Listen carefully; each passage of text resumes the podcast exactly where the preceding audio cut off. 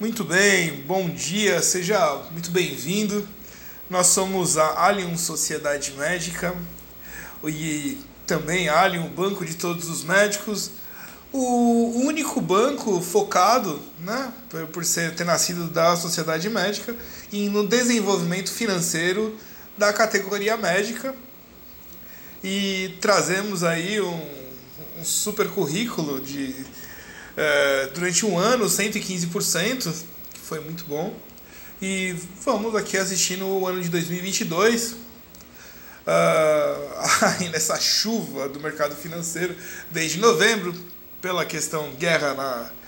Uh, infelizmente, né? Guerra na Rússia, ano político, mudança do cenário político e aí reestruturação do mercado financeiro. Porém, seguimos no lucro, graças a Deus e vamos aí para o ano de 2023. Ano de 2023, lembrando que estamos desenvolvendo, já desenvolvemos a carteira, mas o nosso foco é, é aposentadoria uh, de 50 mil mensais. Já pensou em ter uma aposentadoria de 50 mil mensais? Investindo apenas um plantão por mês, né? Não é aqueles investimentos Banco do Brasil ou que a gente vê por aí que você trabalha 30 anos e vai receber, tipo, preço do, do fundo do governo, né? Mais ou menos a previdência governamental.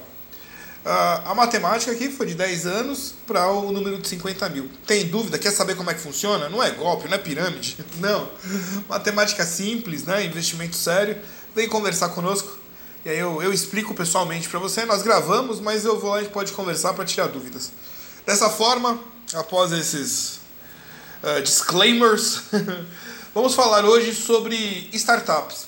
Eu tenho, esse último mês, eu viajei, viajei, eu passei por São Paulo em alguns eventos de startups que são empresas novas que ali estão desenvolvendo produtos diferenciados. Eu fui no, no Cube do Itaú, fui na, na USP, uh, fui num outro evento que foi no auditório da FGV e verifiquei ali muita coisa legal e eu vi que existia ali um gap, né, um, uma, um hiato na, no, quando se falava assunto de captação, uh, valuation, eu vi que ficava muita coisa no ar. Então decidi é, ali, pelo que eu dei uma estudada, compartilhar é, qual, qual deveriam ser os cuidados para que você invista numa coisa que dê lucro, você não invista num sonho que vai lá prejuízo. Então vamos aqui falar dos cinco cuidados jurídicos ao investir, ao investir em startups. Em inglês tem sempre o nome em inglês, do diligence e o nome em português, que é melhor, né? Auditoria jurídica. Tudo que você vai fazer no mercado financeiro, principalmente de investimento, você deve auditar, você deve estudar para não virar um jogo, né? não virar uma aposta é, perdida. Esse texto aqui, é, fonte Start SE, e o texto, uma parte, uma boa parte, Diego Navarro.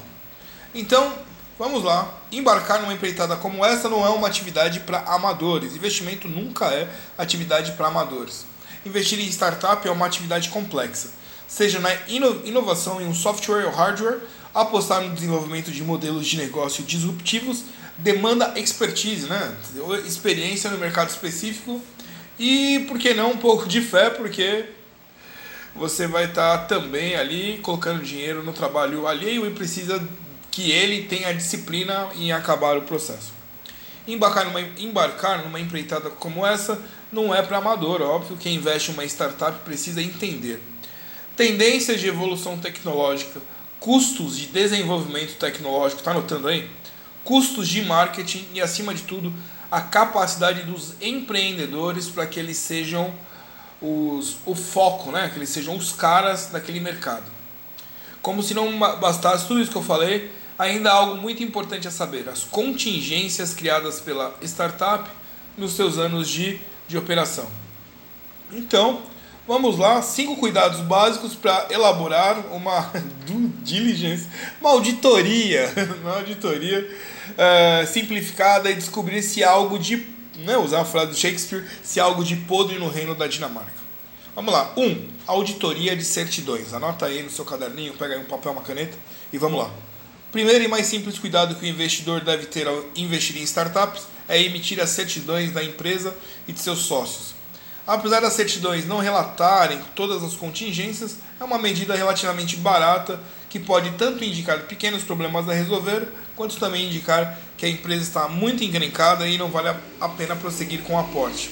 As certidões têm uma, uma falha importante, porque demora até as contingências serem detectadas pelos órgãos públicos. Isto é, vamos lá, empresas com todas as certidões negativas podem ainda serem um mar de contingências. Para evitar essa falta de percepção, vamos lá, eu coloquei o 2 e o 3. Então, a auditoria de certidões, né? Vamos lá, ali, cartórios, você levanta o nome de todo mundo, né? 2. Práticas trabalhistas. Ao investir em startups que têm colaboradores, né, o pessoal que trabalha, é importante que o investidor entenda nível de informalidade da operação. Das diversas obrigações trabalhistas aplicáveis a qualquer empresa, citamos cinco perguntas essenciais para se ter o tal do raio-x das contingências. Vamos lá, pergunta 1 um que você deve fazer para o dono da startup. Aí é uma entrevista que você está fazendo com ele para você uh, entender a empresa. Quem investe na bolsa de valores muitas vezes vai lá conhecer a empresa, vai na Vivo, vai na, na, na Claro, vai na Ambev, ver como é que é e como vai o seu dinheiro, você quer saber onde é que vai o seu dinheiro. Né? Então, nesse nível um pouco menor, é até um pouco mais fácil. 1. Um, os colaboradores são devidamente registrados? Ponto. 2. A startup cumpre com as convenções coletivas, eh, coletivas de classe aplicáveis? 3. A startup paga horas extras? 4. Os recolhimentos são feitos corretamente? 5. Qual o número de funcionários, colaboradores demitidos nos últimos 24 meses? Prazo, que é prazo de prescrição para ingresso com reclamação trabalhista. Sabido que, principalmente nos primeiros anos de operação, é muito difícil cumprir a risca com a legislação trabalhista. Assim, é praticamente inerente ao investimento em startups algum apetite para esse risco. Uh, ter apetite a risco, contudo, é muito diferente de ignorar que o risco existe. Vou repetir, hein? Ter apetite a risco, contudo, é muito diferente de ignorar que o risco existe. Vamos lá, para a terceira. Tá anotando certinho aí? Práticas tributárias. A análise de práticas tributárias visa entender se a empresa está recolhendo os tributos aplicáveis à sua atividade. Ponto. Normalmente, a principal pergunta a empresa está pagando tudo que deve ao fisco? Sim, o leão. É respondido apenas como o cara crachá das guias de recolhimento com faturamento declarado aos investidores. Isso daí não é, não é suficiente. E eu, eu vou ser sincero, muitas das vezes eu escuto a frase clássica: se eu pagar todos os impostos, minha empresa quebra. Então não serve, né? Não serve por dois motivos. Um, porque você é desonesto, né? Você não paga, você declara de maneira mentirosa, fraudulenta. E dois, a sua empresa então não aguenta o jogo, né? O jogo vai pagar imposto. Se hoje pequenininho ela não paga, quando ela crescer, você vai levar essa, eh, esse modo de pensar, né? Pra cima e vai, vai acabar acabando com o meu dinheiro, né? Que é o mais preocupante. É necessário também avaliar o modelo de negócio e entender se a startup está recolhendo os impostos e alíquotas corretas e se o seu projeto social tem os quinais adequados à atividade da empresa.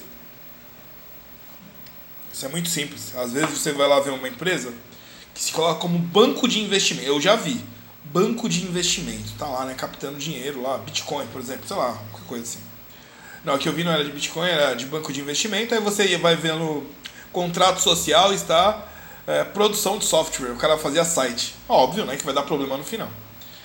É, exemplos não faltam, mas os principais são incorreto enquadramento no simples e não recolhimento de ISS ou ICS, é, ICMS. Principal para empresa de software. Então, o cara, para ficar mais rápido, ele coloca lá qualquer KNAI que ele já tinha, só muda o nome social da empresa, ela José das Flores, fazedor de site. Aí ele, não, não, não, mudei de ideia, agora eu vou trabalhar com, com crowdsourcing, não, crowdfunding de, de startup. Ele vai lá, paga fazedor de site e só muda crowdfunding para startups. Mas o, o KINAI lá continua mesmo, tá lá embaixo, produção de site, só pode fazer produção de site. E aí vai seguindo até ter problema com o fisco, né? Número 4. Validade das métricas apresentadas. Um ponto normalmente analisado pelos investidores são as métricas da operação. Custo de aquisição por cliente, que é o CAC, uh, aquelas, crescimento da receita, lucro, prejuízo. E tem um nome que chama Customer Lifetime Value, que é CLVT, que eu vou traduzir, que é o valor do. É, mais ou menos assim, é, o valor do, da vida do cliente. Quanto tempo aquele cliente vai ficar com, com, a, com a relação entre você e a empresa. Customer Lifetime Value. É, a relação do cliente. O cliente ele entra na sua empresa, né? então ele fica um tempo na empresa até sanar os problemas dele ou pode voltar. Então você tem um cálculo para isso. Entretanto, como foram gerados esses resultados? Aí tem essa pergunta. Cuidado 4 é uma conjugação da análise econômica e jurídica, considerando que diversas métricas e resultados podem ser inflados através do descumprimento das regras trabalhistas e tributárias, por exemplo. Dessa forma, sem checar as práticas, o investidor pode ser seduzido pelo break-even resultado sendo que tal resultado foi atingido com base na geração de contingências. Quer dizer, ele vai lá e dá uma maquiada no, nos números e você pensa que é X, mas se pagar todos os impostos e ver o, o prejuízo, o prejuízo futuro, é, tá dando, não, não dá lucro, né? Então é bom analisar isso. E vamos ao último, propriedade intelectual. Ah, eu já vi nego montar uma coisa tipo, tipo Uber. Aí você fala, mas já tem o Uber. Ah, mas o meu Uber é nacional. Não, mas o. Nossa. Aí você fala, meu Deus. Tá, propriedade intelectual. Checar a propriedade da startup sobre os direitos de propriedade intelectual é um cuidado essencial de uma boa auditoria, que nem sempre recebe a devida atenção. As principais questões são duas, anota aí. Um, a startup tem sua PI, propriedade intelectual, protegida contra o abuso de terceiros, então é o seu, é, o seu muro, né? a startup infringe direitos de terceiro a explorar algum tipo de propriedade intelectual, quando o cara fala que é tipo um Uber, ele vai ter que botar uma vírgula ali, né? Então ele vai lá, é, sei lá, alguma coisa, Fuber, tipo, sabe aquelas coisas meio. Lembra antigamente China produziu uns bagulho meio estranho? É, então bota, bota um F na frente, mas não é Uber, é Fuber. Nunca dá certo. O escopo dessa análise sempre dependerá do que pode ser protegido: marca, patente, direito autoral, desenho industrial, etc. Entretanto, o investidor deve ter em mente que nos modelos de negócio tecnologia e internet mais comuns, a marca e o software são os ativos mais relevantes da startup, quando não são os únicos. Dessa forma, terminamos aqui, é bem rápido, né? Sem, sem grandes delongas, essa apresentação sobre os cuidados que devemos ter ao investir em startups, auditoria jurídica. Eu sou o Solomon von Heckler, sou especialista no mercado financeiro, estudo muito, né? Uh, então, com relação, eu até brinco, a gente é o xerife do mercado financeiro, porque com relação a lavagem de dinheiro, é, é, bolsa de valores, value, value investing? Eu não gosto de falar os nomes em inglês, né? Então, quando você vai eh, observar, fazer auditoria das empresas, verificação de, de ordem jurídica das empresas, eu posso dizer que você pode ir especialista. Gente vem trabalhar muito sério. Aqui na Allianz Sociedade Médica a gente faz isso e agora a gente vai compartilhar com os outros, com quem tem interesse em conhecer um pouco mais. Caso você queira entrar em contato aí, ah, não, não ficou claro tal coisa, me explica. Me manda lá um WhatsApp, né? Eu vou responder ali conforme der. O telefone é 11 951356262 ou pode ir nas redes sociais da Alien ou pode ir lá nas minhas redes sociais, Solomon von Herkelstein. Aí você vai lá, tem lá Instagram, Facebook e eu respondo conforme for possível. Agradeço muito a sua audiência, espero que tenha ajudado e seguimos aí em direção a 2023. Um abraço.